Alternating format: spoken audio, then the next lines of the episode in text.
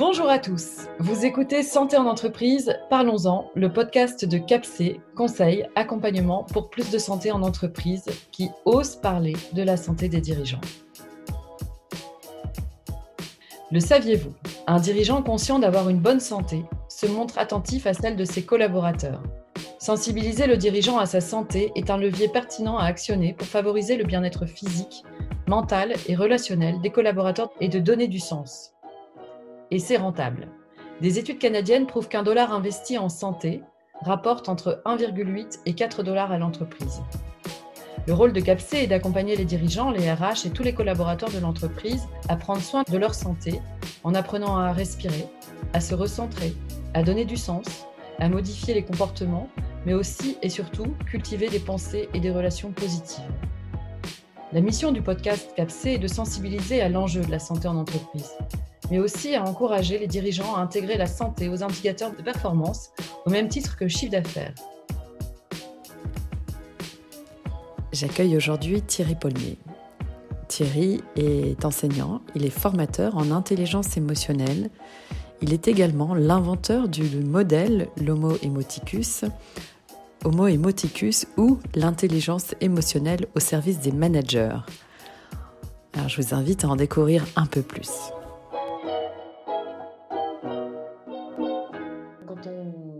On intervient en entreprise et quand on parle aux collaborateurs, on parle de la gratitude puisque c'est l'émotion qui est la meilleure pour la santé, la meilleure pour le cœur et la meilleure pour la santé. Et euh, j'ai vu qu'elle était un des piliers de votre, de votre modèle Homo Emoticus. Absolument. Et euh, comment est-ce que vous, vous, prenez la gratitude et le management? Ah bah, euh, alors, bah, il y a tout un chapitre sur le management par la gratitude. En gros, c'est c'est manipuler le don, en fait. Hein. C'est savoir euh, manier, plus que manipuler, parce que manipuler, tout de suite, ça donne une dimension euh, d'instrumentalisation, enfin de, tromperie peut-être. Euh. Donc, évidemment, on peut manipuler le don. On peut, je peux feindre d'être bienveillant à votre égard, je peux, et je peux vous susciter une gratitude euh, qui euh, repose sur euh, de mauvais postulats. Vous imaginez que je vous veux du bien et en fait, donc oui, et c'est d'ailleurs ce que parfois on me dit, on m'objecte que l'exemplarité et la bienveillance peuvent être feintes et qu'on peut la manipuler. Vous pouvez avoir l'impression d'avoir un manager exemplaire et bienveillant alors qu'en fait, il ne l'est pas. Donc oui, bien sûr, il peut y avoir une tromperie, c'est possible, mais c'est un pari à, c'est un pari à faire et c'est un risque à prendre. Donc, moi, ce que j'apprends, c'est comment travailler le don dans sa parole, puisque le don, c'est précisément ce qui active la gratitude. Donc, euh, il ne peut pas y avoir gratitude sans don. Il faut que vous ayez de la gratitude, il faut que vous ayez perçu que dans mon comportement, je vous ai euh, fait un don, que ce soit par la parole, que ce soit par un regard, un sourire, c'est-à-dire, et donc je, définis très bien, euh, dans, précisément dans mon bouquin ce qu'est un don, hein, c'est un bien ou un bienfait reçu de quelqu'un, donc c'est toujours dans une relation interpersonnelle, et, gratuitement, sans contrepartie. Donc, tant, si je perçois que vous me, me, faites un bien et que ce bien me paraît euh, gratuit, euh, j'ai de la gratitude. Donc, si vous me faites un sourire, si vous me regardez, si vous euh, me faites un compliment, un remerciement, euh, un encouragement, ça c'est dans les registres de la parole. Mais évidemment, si vous me rendez un service, si vous me faites un cadeau, si vous passez du temps avec moi, parce que le temps c'est un don. donc, tout, j'explore un peu toutes les, les, les, comment peut se déployer le don dans tous les registres de parole. Et dans, vous verrez dans le livre, j'ai identifié 16 registres de parole qui sont des registres bienveillants. Donc j'en ai mentionné déjà quelques-uns, hein. donc euh, le remerciement, compliment, encouragement, parce que c'est les plus fréquents, mais ça peut être le conseil, euh, ça, peut être, euh, ça peut être le pardon, ça peut être l'excuse. Voilà, il y, a, tout un tas de. Il y, a, il y, a, 16 registres qui vont du plus descendant au plus ascendant. Le, plus ascendant, c'est quand vous rendez la justice, quand vous prenez une décision juste. Ça, c'est toujours euh, c'est un acte de bienveillance. Et quand vous vous, euh, euh, vous, confessez de, vous être trompé, vous vous excusez. donc voilà, là, c'est une parole très bienveillante, ascendante. Vous vous mettez en position basse. Voilà, je, me suis trompé, je vous ai accusé sans preuve. voilà. Donc là, c'est des paroles aussi bienveillantes qui sont un don et qui peuvent justement restaurer une relation et, recréer de la gratitude. Donc voilà, comment déployer la gratitude à travers toute la parole, toutes les toutes les registres de parole qui sont perçus comme des dons et tous les registres d'action qui sont perçus comme des dons. Et donc, euh, c'est toute cette palette qu'il faut explorer et que implicitement on, on explore. Vous voyez, quelqu'un de bienveillant va utiliser tous ces registres sans avoir perçu que, tiens, en faisant ça, je vais créer de la gratitude. Mais il va vraiment créer de la gratitude parce que euh, être remercié, ça crée de la gratitude parce que c'est un don, ça nous fait du bien. Donc, euh, voilà, venir, dans le, venir dans le bureau d'un de ses collaborateurs, c'est un don aussi, le don de la présence. Euh, ah, il est venu dans mon bureau, euh, il m'a serré la main, il m'a parlé pendant trois minutes. Euh, évidemment que ça fait, ça fait du bien. Ça fait du bien et, et, que ça crée de la gratitude parce que c'est un, manager qui manifeste que l'on est important pour lui, qui, qui, nous accorde du temps et de l'écoute. Et tout ça, c'est des dons en fait. Voilà, donc c'est tout ça qui, qui permet de, euh, et puis après, il y, a, donc les paroles et les actions qui sont qui registrent, du registre de la personnalité. Et puis, il y a aussi toutes les, les paroles et les actions qui, registrent, qui relèvent du pouvoir du manager. Parce que voilà, dans, les registres de paroles, il y a des registres de paroles qui sont des prérogatives du manager, comme euh, donner une vision, euh, prononcer un discours, donner des ordres. Ça, c'est trois registres de paroles qui sont spécifiques au manager et qui peuvent être source de peur ou de danger. Donc, comment manager par la peur, il y a tout un chapitre, mais qui peuvent être aussi des sources de dons. Si je vous donne une vision de communion, euh, voilà, je vous projette dans un avenir où on va, euh, bah, vous pouvez avoir de la gratitude pour un, manager parce qu'il vous donne, il vous, présente sa vision de l'entreprise ou sa vision de l'équipe et euh, vous voyez que c'est une vision de communion, donc de, solidarité, d'entraide, etc. Et donc là, vous sentez, euh, vous sentez que vous recevez un don, ou, voilà, ou, même vous pouvez recevoir des ordres sous forme de mission, et vous avez l'impression que c'est un don qui vous est fait. C'est pas un, c'est pas on vous demande pas de faire une tâche comme un larbin, mais si on vous la présente comme un envoi en mission, voilà, là j'ai besoin de toi sur ce coup, il n'y a que toi qui peux me, me, me, sauver la mise. Alors, ça peut être manipulé. Hmm. Mais, mais si je vous présente un ordre comme ça, voilà, écoute, il faut que demain tu partes absolument à Londres parce que là, il n'y a, a, que toi qui peux nous, me, sauver sur ce coup. Euh, voilà, là, vous vous sentez, euh, c'est un ordre, mais euh, vous, êtes, envoyé en mission et, du coup, vous vous sentez bien. et vous avez même, vous dites, vous êtes, touché, qu'on vous confie à vous alors, évidemment, on va me dire, on peut manipuler. C'est sûr, je peux, je, peux, je peux jouer sur euh, un autre registre qui est celui de la flatterie. Euh, et c'est là où euh, c'est l'authenticité qui va, qui va déterminer. Est-ce que je sens que quand vous me dites, il n'y a que toi qui peux me sauver la mise et c'est pour ça que je t'envoie, est-ce que j'ai l'impression que c'est sincère ou c'est juste de la manipulation pour réussir à obtenir de moi que je parte demain? Évidemment, c'est sûr qu'il faut rentrer après dans la complexité des, manipulations des émotions. Euh, euh, mais euh, si je sens vraiment ça, je, vais avoir recevoir un ordre c'est comme un don cet ordre.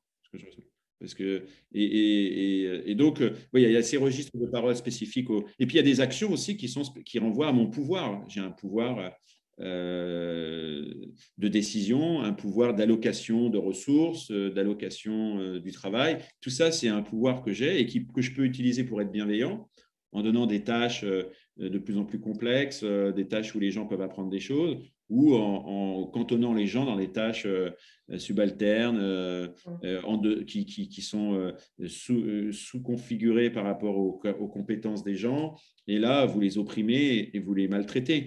Donc, rien que dans, la, dans le travail que je vous confie, je peux être très bienveillant et je peux vous faire beaucoup de bien. Et merci de m'avoir confié ce, rapport parce que ce rapport est génial euh, à réaliser. Enfin voilà, ça correspond à mes aspirations euh, euh, professionnelles. Donc on, est, on est touché et on est reconnaissant à un manager qui nous confie du bon travail, du travail qu'on a plaisir à réaliser. Et, par contre, quand il nous confie des choses justement qu'on n'a pas envie de faire, eh ben, tout de suite on se sent maltraité. Donc la gratitude elle commence, je dirais, au regard. Dans une, de même, dans une réunion, euh, vous regardez chacun. Euh, et, c'est déjà un don parce que si vous ne les regardez pas, certains vous les regardez pas, il y en a, il ne m'a pas regardé, euh, il ne m'a pas salué. même serrer la main, c'est un don. Hein, parce que si je ne vous serre pas la main, tout de suite, vous allez vous sentir exclu, vous allez vous sentir donner la parole. On dit bien d'ailleurs donner la parole dans une réunion. Donc la distribution de la parole, c'est déjà un don. Bah, j'aimerais t'entendre sur cette question. on on t'a pas encore entendu. voilà, donner la parole à ceux qui, qui ne s'expriment pas spontanément ou aller les chercher. Et j'aimerais avoir ton avis là-dessus. Oui, tout de suite là, ah, il veut mon avis. J'existe dans l'équipe. J'existe, je suis important pour lui. Mmh, Donc, euh, c'est déjà une bienveillance de donner la parole à, tout le monde et, d'équilibrer le temps de parole et justement d'aller faire ce don. Euh, non, mais là, j'aimerais vraiment que tu nous donnes ton avis.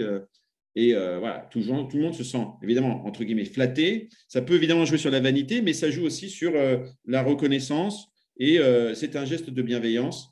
Et, du coup, voilà, il y a, y a mille façons euh, d'activer la gratitude et d'avoir donc un management bienveillant. Il y a mille façons de, de, se faire don, en fait. Il faut, euh, le management par l'admiration, c'est se faire perfection.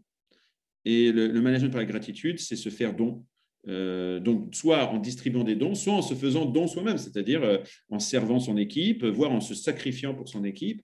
Euh, ça peut aller jusque-là. Euh, pour protéger son équipe, euh, on refuse des choses qu'on nous demande de faire et pour protéger son équipe. Et peut-être qu'on sera viré à cause de ça, mais parce qu'on a voulu. donc le don peut aller loin.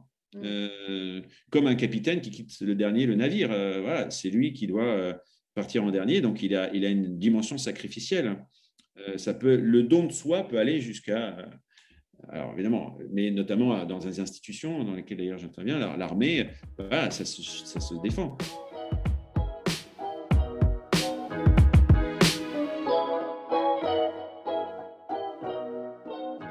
Je dirais dans toute la palette du don, je dirais le don commence à un, sourire, un regard, tenir une porte. Enfin, ça peut, ça peut être très très très ténu, ça peut être pas grand chose. Un sourire, c'est déjà un don pour moi.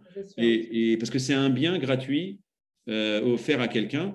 Et euh, voilà, Del Carnegie, qui est un peu le père du développement personnel, il en parle beaucoup. Offrez votre sourire aux autres, particulièrement aux gens qui ne sourient pas. Offrez votre sourire à ceux qui. Et, vous pouvez déjà les changer, les transformer. Parce que c'est vrai que quand quelqu'un nous sourit, euh, eh ben on se sent mieux. D'abord parce qu'un regard, un, un, visage souriant, c'est toujours plus beau qu'un visage pas souriant. Donc, euh, un visage, le, sourire embellit le, visage. Il y a des études euh, qui ont été faites en neurosciences qui montrent qu'on retient mieux un visage qui sourit. C'est-à-dire que quand dans, les visages inconnus, que vous allez euh, dans le métro, n'importe où, bah, un visage qui vous a souri, vous il y avoir une mémorisation. Donc, par rapport à un, visage qui est resté sans expression. Mm. Donc, vous avez plus de chances à la fin de la journée de vous souvenir des visages des gens que vous avez croisés parce qu'ils vous ont souri. D'accord. parce que, évidemment, ça va déjà parce que ça vous touche. on est tous sensibles à euh, tiens, il m'a souri, pourquoi il me sourit, il ne me connaît pas. on, est, on, est, on, est, câblé pour le lien. On est câblé pour le lien. Et on est câblé pour la mémorisation des, actes de. Voilà, quelqu'un qui me sourit, euh, on s'en souvient. Et du coup, déjà, on est bien disposé vis-à-vis de lui, évidemment. Euh, mais moi, je le vois dans les commerces, je ne sais pas, ma boulangère qui me sourit. enfin, il y, a, dans les, il y a trois boulangères dans la boulangerie, il y en a une qui me sourit tout le temps eh ben, c'est pas que j'ai le béguin pour elle, mais c'est comme s'il y avait une petite complicité entre nous, parce qu'elle me sourit. Dès qu'elle me voit, elle me sourit. Donc, euh, c'est un peu ma, ma, chouchoute, c'est un peu ma préférée des trois. Vous voyez, mais, mais on, est tous dans des. Dans des c'est subjectif, mais, mais parce que je sais que quand elle va me voir, elle va me sourire. Et donc, si elle me sourit, c'est qu'elle a l'air de m'apprécier. Et donc, moi, évidemment, je l'apprécie parce qu'elle m'apprécie. Et il y a cette. Euh, ce renforcement mutuel. Euh, et du coup, dès que je la vois, je lui souris et elle me sourit. Bref, vous voyez, et ça, comment on tisse des petits liens? Alors là, c'est des liens qui vont pas plus loin que des relations commerciales euh, conviviales où on a plaisir d'aller acheter son pain en ayant une boulangère qui nous sourit. Mais, mais au travail, c'est comme ça. On a envie que la personne à l'entrée nous sourit et, et, le sourire, c'est déjà ce qui ouvre le cœur et, ce qui prépare à être bien disposé à la bienveillance soi-même. On est bien d'accord. Et je, et je vous remercie de le rappeler parce que c'est tout ce que tout ce à quoi j'adhère. Donc vraiment. Vous voyez, il y a des études en économie comportementale qui ont, euh, en, économie comportementale, on fait faire des expériences de coopération, non coopération, on fait faire des jeux. Et, euh, et donc, vous devez, euh, il y a tout un tas de jeux et on, est, on, observe les comportements altruistes et les comportements égoïstes. Et des études ont montré que d'habitude, voilà, si vous ne connaissez pas les gens avec qui vous allez interagir, vous vous comportez un peu en homo economicus. bah, c'est-à-dire, il y a mes intérêts, voilà, bah, je, vais, je, vais, je, vais, je vais concéder des choses, etc. Et donc, on fait se croiser les gens avant de rentrer dans les salles où ils vont jouer. Et on a constaté que le taux de coopérativité augmentait quand les gens se sont souris. C'est-à-dire qu'on va, on va, je ne vous connais pas, on va, on va interagir dans un jeu, mais avant de commencer le jeu, on s'est juste croisé et on s'est souri. Eh bien, déjà, ça me dispose. Dans le jeu à me dire, ah, la personne avec qui je vais interagir, elle est sympathique. Hmm. Euh, elle est plus sympathique, donc je vais être un peu plus conciliant, un peu moins euh, euh, je dirais, crispé sur mes intérêts, j'ai déjà une, certaine ouverture. Et cette ouverture, elle peut être déclenchée uniquement déjà par le fait que vous m'ayez souri. Et par contre, évidemment, si vous ne m'avez pas souri, si vous m'avez fait une, porte de prison, eh ben, je dis, elle n'est pas sympathique. Hmm. Donc, j'ai aucune raison de faire des efforts ou de, de, coopératif. Donc, donc déjà, la moindre petite attitude comme ça, la première impression. Hein. Donc, on a déjà, je me dis, tiens, euh, je vous sens antipathique, sympathique ou pas Et déjà, est-ce que j'ai envie de faire des affaires avec vous Est-ce que j'ai envie d'être euh, bien disposé à votre égard? Ça, se joue, euh, on, est, on est tous comme ça, ça se joue à pas grand-chose. mais pour le manager, par exemple, qui, qui va arriver dans cette disposition-là et qui a une équipe qui est un peu réfractaire pour X et Y raison, qui va être avachi, qui va être comment, comment lui, il peut, euh, il peut se renforcer dans son, dans son côté émotionnel et... Ben justement, le manager, il a, cette initiative, il peut imprimer ça à son équipe, parce que c'est lui qui donne le ton. Et là, il y a plein de, plein de citations, d'ailleurs j'en donne une, je crois, dans mon bouquin, oui, de Jack Welch. C'est le manager qui donne le ton, le ton émotionnel, c'est lui qui met l'ambiance c'est lui qui peut euh, dire ah non non mais ça c'est pas acceptable ce genre de comportement agressif ce genre de comportement euh, non coopératif il peut il, a et vous verrez euh, dans, dans, le livre il a deux deux modus à mettre en place dans son équipe. Le modus operandi c'est l'organisation du travail. Donc toi tu vas faire ceci toi tu vas faire cela la division du la division des tâches euh, c'est pour euh, le, travailler ensemble. Et puis là, le modus vivendi, euh, c'est comment on va vivre ensemble. Et il est autant responsable de l'un que de l'autre. Il n'a pas seulement à dire, bon, bah, toi tu fais ci, toi tu fais ça, et puis allez-y. et puis vous vous coordonnez. Voilà. Non, non, non. Quel état d'esprit il veut mettre pour qu'on vive, parce qu'on ne fait pas que travailler ensemble. Enfin, on travaille et on vit ensemble. Il y a deux dimensions. Euh, et puis, il y a tous les interstices du travail, c'est-à-dire que quand on arrête de travailler, bah, on fait des pauses, euh, pause déjeuner, pause café, etc. Et là, on est des êtres humains. Donc, euh, quand j'en ai en pause café, on, parle, voilà, on peut parler travail, mais on en parle de manière informelle, et puis on va commencer à diverger et à parler d'autres choses, de ses enfants, de ses vacances, de tout ce qu'on, du match de foot de la veille, etc. Et le déjeuner aussi. Et on a des moments de convivialité informelle où on apprend à se connaître, on, a, on se, s'apprivoise et on crée des liens de, complicité, de confiance, euh, des, moments d'humour. Voilà, le rire, évidemment, est très, très. il parler du yoga, il y a le yoga du rire, mais euh, le rire, évidemment, crée de la complicité. Donc, on, se marre, d'ailleurs, les gens le disent, on se marre bien ensemble. Euh, donc, euh, bien se marrer. Et ça, un manager, il peut le créer. Il, alors, tout ne lui revient pas, parce que si évidemment les gens sont teigneux, grincheux, évidemment, et chacun a à faire une part du chemin, mais il a quand même une grande responsabilité dans l'ambiance qu'il veut, qu'il veut mettre et, qui, et surtout sur les comportements qu'il ne veut pas accepter. Parce que ça, vous avez le droit de dire, écoute, dans mon équipe, ça, ce n'est pas acceptable. Ce n'est pas possible. Donc, euh, vous avez le droit de, de, euh, de dire, non, non, euh, je, je, je, ne veux pas qu'on s'exprime comme ça, je ne veux pas qu'on parle comme ça entre nous, c'est inacceptable. Donc, voilà. Et, on peut même de dire, je te demanderai de présenter tes excuses parce que je ne veux pas qu'on ait des tensions dans l'équipe, je veux qu'on en soit... Voilà. Donc, c'est à, à vous de poser les règles et, du coup, et puis d'insuffler ça par de la bienveillance, euh, euh, voilà, en, créant des événements. comme vous le disiez, ils les amènent au musée, mais vous, vous amenez des croissants le matin. Enfin, il y a plein enfin, tous les, tous les managers font ça. Vous créez des, temps de partage. Dans le livre, vous verrez, il y a dans le chapitre management de l'équipe, il y a tout un tas d'instruments de, partage. Et, donc, les repas en sont, les fêtes en sont, euh, les activités de loisirs en sont. Donc, vous verrez, il y a tous ces instruments. Les rituels, des rituels, mettre en place des rituels. Euh, donc ça peut être le rituel effectivement euh, du café, du café croissant du matin. Euh, il y en a plein qui ont ce rituel, un petit rituel où on, fait toujours la même chose. On a besoin de routine. de routine collective ensemble qui crée du lien parce que voilà, on est fidèle à ces moments, tout le monde arrive à l'heure, voilà, on partage un moment ensemble et, c'est des temps de partage. Et puis il y a des instruments de rivalité qui sont aussi dans le même, dans le même chapitre et ceux-là, ils sont évidemment à éviter. Euh, qui sont les classements, les comparaisons, euh, les mises en concurrence. Alors, tous ces moyens-là sont utilisés abondamment en entreprise. Hein.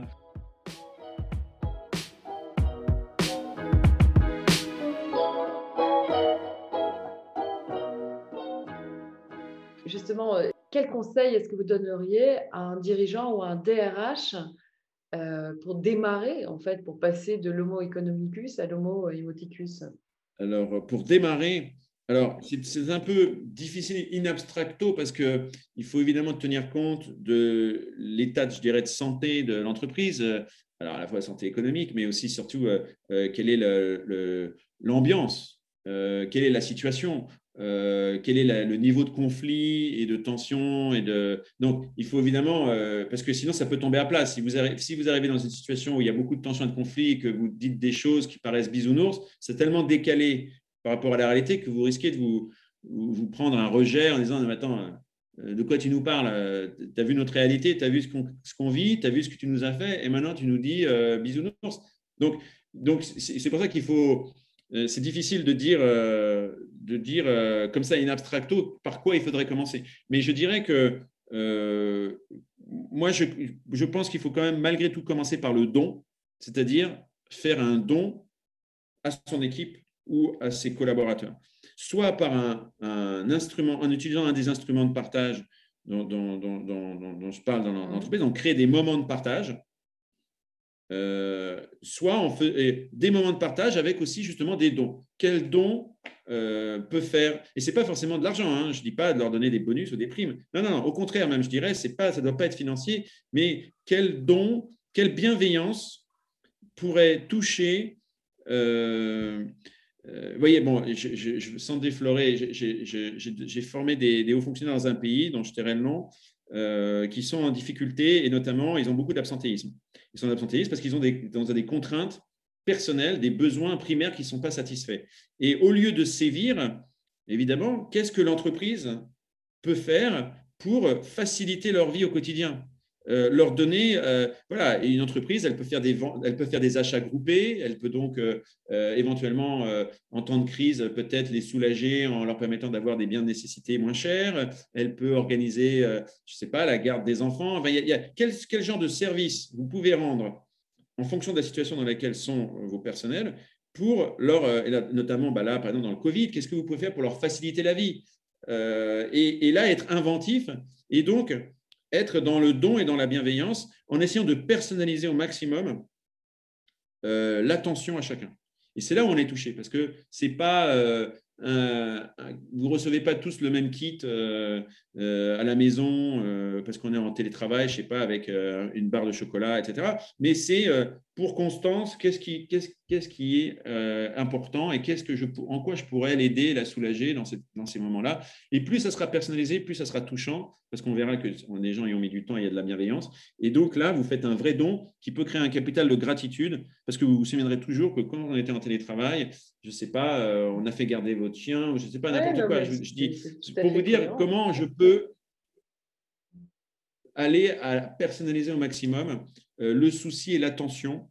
Euh, évidemment, ça demande d'être attentif à ces, collaborateurs, c'est-à-dire de les connaître, de savoir quelle est leur réalité, qu'est-ce qui, qu'est-ce qui se passe dans leur vie, pour pouvoir justement apporter un soutien euh, moral particulier euh, mais je dirais que cet effort-là, il doit être. En France, on a un peu de difficulté parce qu'on cloisonne énormément vie privée, vie professionnelle. Et euh, là, en même temps, le télétravail a permis de, décloisonner ça, puisque les gens sont sur leur lieu de vie personnelle. Donc là, on peut aller un peu plus pour se connaître davantage et essayer d'apporter des réponses. Euh, donc, c'est nécessairement le don et par la parole, évidemment, mais évidemment par les actes. Parce qu'évidemment, il ne suffit pas d'avoir des beaux discours. Il faut euh, donc faire un, super discours, c'est bien, avec des compliments et des remerciements et des encouragements et des consolations et tout ça. Donc tout ça, c'est bien, hein, mais il le faut aussi, hein, et surtout si c'est authentique, euh, on, le reçoit, on le reçoit et ça nous touche. Mais il faut qu'il y ait des actes posés et, euh, et puis mettre en place des instruments de partage pour créer des, des, dons mutuels où chacun partage. Donc voilà, évidemment, c'est une, réponse un peu générale, mais après, il faut regarder au cas par cas.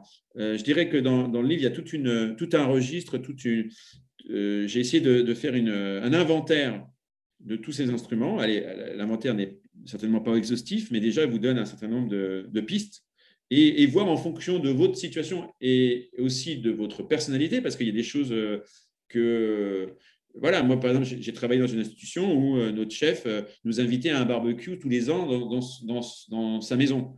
Alors, ça veut dire il ouvre sa maison, il organise un barbecue. C'est pas forcément, si c'est pas votre truc, euh, déjà d'ouvrir votre maison, vous voulez pas, et puis de faire un barbecue. À chacun de trouver en fonction de sa personnalité ces gestes qui vont toucher, qui vous ressemblent et qui manifestent véritablement à la fois qui vous êtes et votre bienveillance. Et, c'est pourquoi, pourquoi ça peut pas être des réponses. Moi, je ne donne pas de recettes, je donne des préceptes. Je ne dis pas ce qu'il faut faire, je dis comment, trouver ce qu'il faut faire ça me semble plus autonomisant parce que je dis, bah oui, bah vous avez qu'à faire un barbecue et puis à organiser. Hein. Non, mais ça va peut-être pas marcher dans votre. Parce que déjà, peut-être vous avez que des végétariens dans votre équipe, donc ça ne va, pas vraiment les, les, tenter de faire un barbecue. Vous voyez, enfin, c'est qu'il faut trouver par soi-même, mais il faut avoir les bons, les bons principes pour se dire, euh, qu'est-ce que je peux faire pour être bienveillant Et euh, se mettre à leur place, quoi. Toujours, c'est encore une fois, euh, se mettre dans, la, se mettre dans les, les shoes de l'autre, comme on dit en anglais. Bah, merci pour, ce, pour cette, euh, cette, dernière, euh, cette dernière phrase et cette conclusion qui sera la conclusion. Euh, je vous remercie, ça, pu, ça aurait pu durer trois heures. Hein. J'adore et, c'est passionnant de vous écouter. Merci Constance. Oui Thierry, à bientôt. Merci à vous d'avoir écouté cet épisode de Santé en entreprise Parlons-en, le podcast de CAPSE, pour lever le tabou du sentiment d'infaillibilité, du sens du devoir et encourager les dirigeants, les managers et les DRH à parler de santé, car la santé de votre entreprise commence par la vôtre.